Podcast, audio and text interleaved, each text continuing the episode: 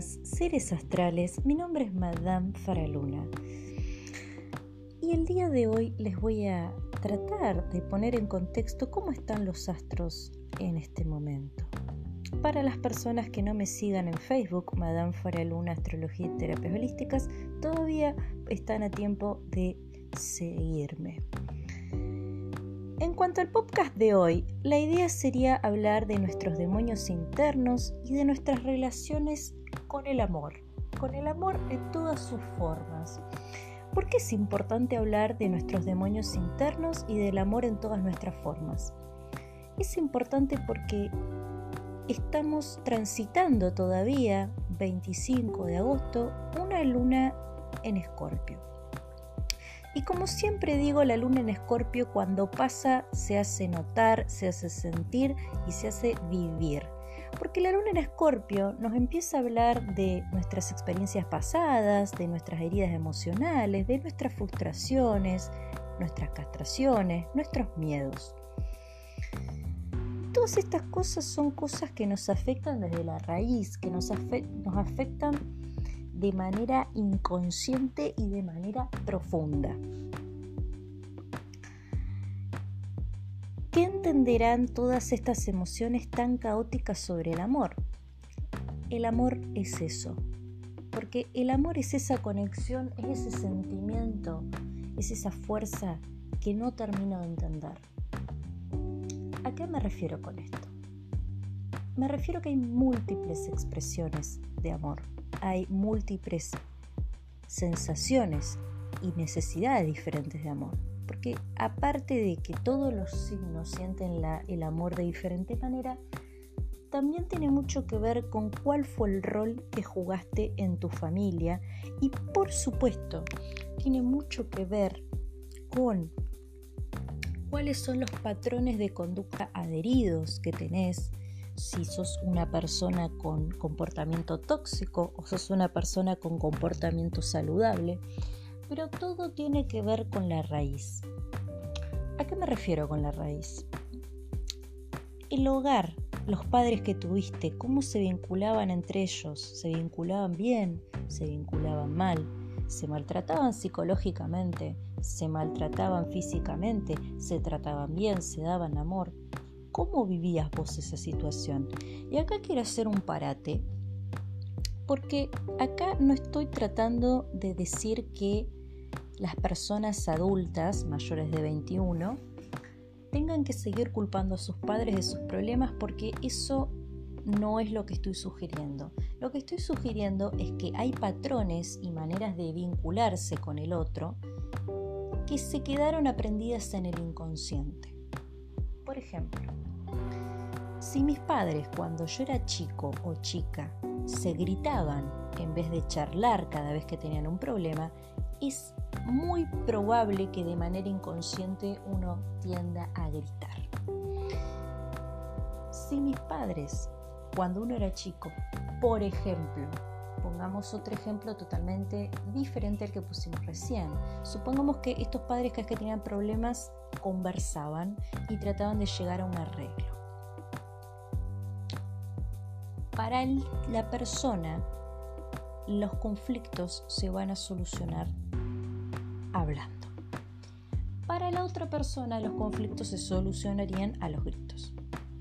Ahora, acá me podrían decir, ¿y qué pasa en una situación en la que estás desbordado desbordada y terminas a los gritos?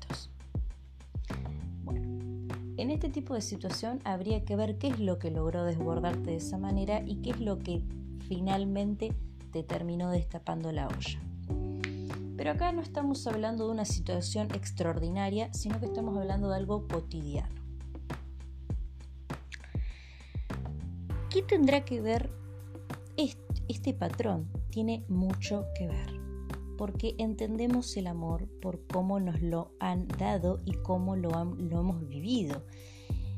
Y sucede que la persona que se ocupa de darnos ese amor, la por primera vez en nuestra vida, es nuestra madre. Habría que ver cómo es él, cómo se vinculó con nosotros y qué entendemos nosotros por amor.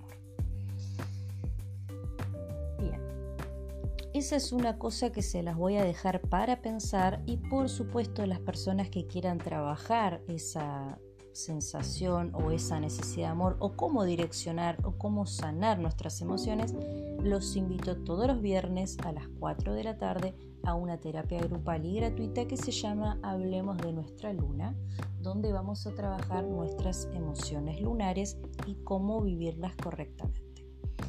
Para participar de Hablemos de nuestra luna solamente tenés que mandarme un mensaje al 2994 730354 comunicando que estás interesado en participar de la actividad Hablemos de nuestra luna. Bueno, volviendo. El tema de los vínculos es muy importante.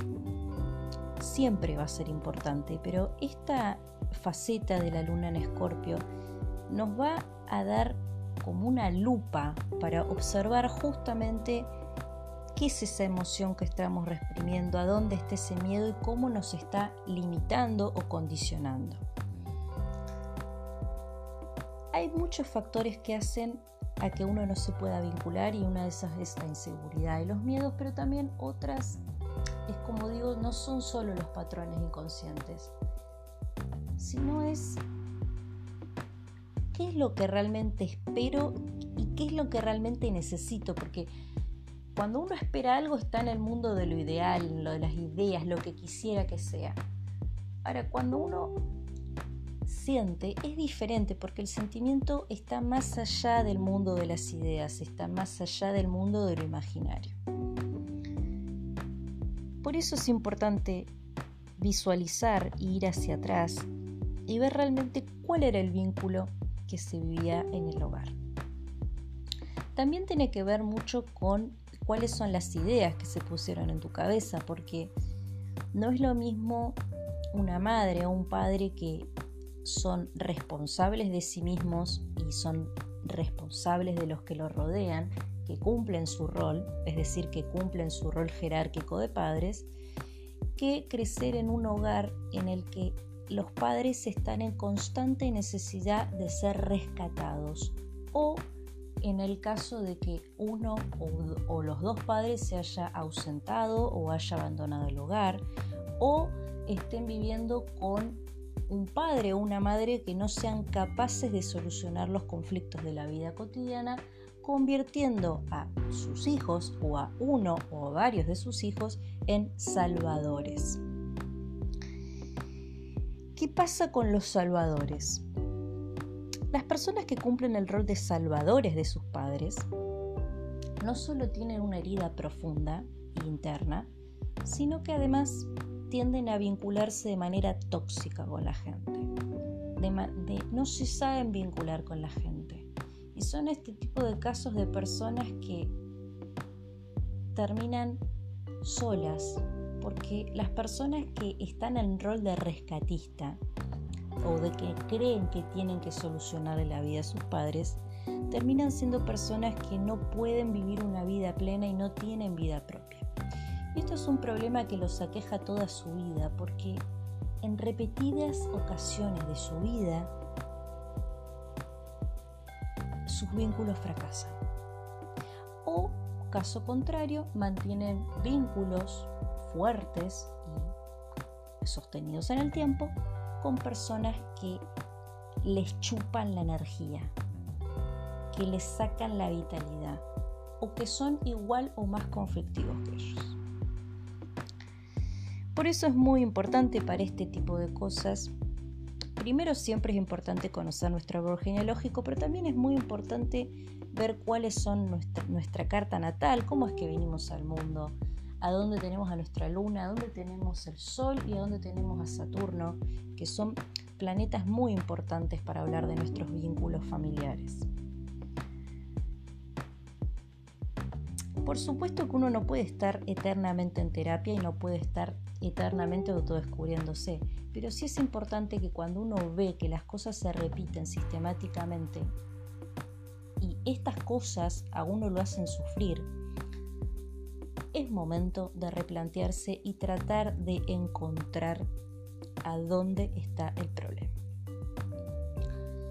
En Hablemos de nuestra luna, la actividad gratuita a la que los invité hace unos minutos atrás, vamos a trabajar este tipo de temas y vamos a trabajar también de qué manera direccionar bien nuestras energías, porque una luna en Leo nunca va a ser igual que una luna en Virgo o una luna en Capricornio o una luna en Sagitario, porque cada luna tiene necesidades diferentes.